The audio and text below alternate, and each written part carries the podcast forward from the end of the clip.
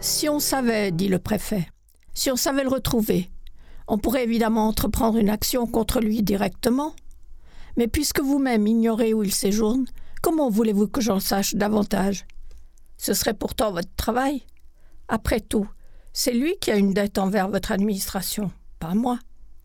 Mais comme je suis bien sage, facile à trouver, régulièrement inscrit, que je fais docilement mon travail, gagne honnêtement mon pain et mon beurre, c'est sur moi qu'on se rabat, par pure facilité, parce que lui, n'est-ce pas, il n'est pas si facile de le dégoter, et moins encore de lui soutirer de l'argent. Pour cela, il faudrait d'abord qu'il en ait, et il s'arrange toujours, quand on lui en réclame, pour n'en pas avoir. Alors plutôt que d'aborder le problème de front, on contourne l'obstacle en exhumant un article commode du Code civil sur la responsabilité des enfants à l'égard de leurs parents, et on se dit qu'après tout, le fils n'a qu'à payer.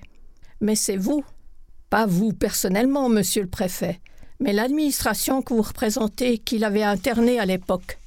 C'est vous qui aviez jugé utile et nécessaire cette mesure qui lui a permis de passer de nombreux mois tranquilles sans rien faire. Et maintenant vous voudriez que moi, moi qui n'ai jamais pu obtenir de lui qu'il m'entretienne, ni le reste de la famille d'ailleurs, c'est moi qui devrais payer le prix de la pension que vous lui avez imposée? Vous voulez rire, monsieur le préfet? La loi, c'est la loi, monsieur. Et le respect que chaque enfant doit à ses parents devrait vous empêcher de parler sur ce ton. Mais le respect, monsieur le tautologue, c'est justement ce qu'il n'a jamais pu, et pour cause m'inculquer. Vous pourriez respecter un homme qui titube, vous? Comment traitez-vous les épaves qu'on vous amène pour tapage nocturne, outrage aux bonnes mœurs, crivellerie d'auberge?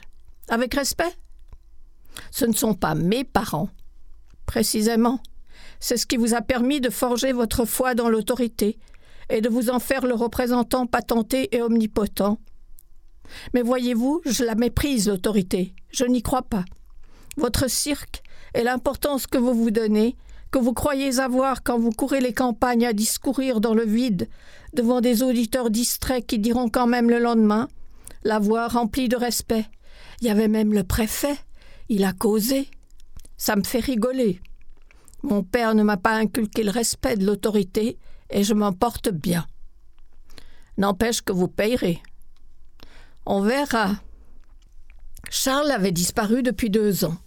Ce n'était pas sa première fugue seulement la plus longue. Et comme il n'était plus de première jeunesse, on pouvait se demander où et comment il passait ses hivers.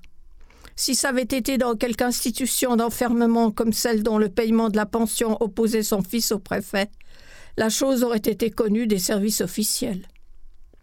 Peut-on imaginer qu'un citoyen, dans un État moderne, organisé, policé et démocratique, même si le pouvoir des préfets et leur mode de désignation conservent une petite odeur d'ancien régime, peut-on imaginer qu'un citoyen tout simplement disparaisse, ni vu ni connu, tire sa révérence, salue la compagnie, bien le bonsoir chez vous? Peut-on imaginer qu'il se glisse entre les fines mailles du réseau étroit, quoique invisible, de tous les contrôles directs ou discrets que l'administration exerce sur ces sujets?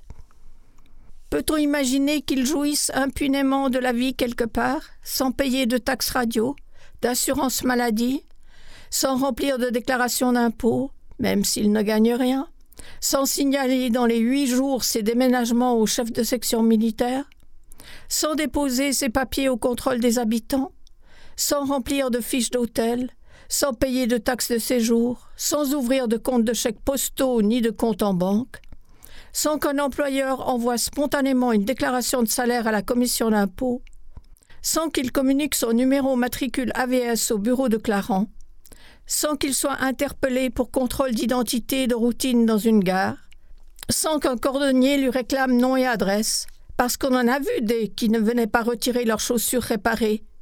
Et les frais de stockage après sont pour notre pomme? On peut. Charles avait disparu depuis deux ans. Ce n'était pas sa première fugue, seulement la plus longue. Et ce n'est pas qu'il ait manqué à quelqu'un, si ce n'est que son fils faisait des difficultés pour payer une facture dont pourtant il était responsable selon la loi, puisque Charles avait disparu. Seulement, ce n'était pas normal de disparaître comme ça. Ce n'était pas normal, et on allait se mettre à le chercher. Et on le trouverait.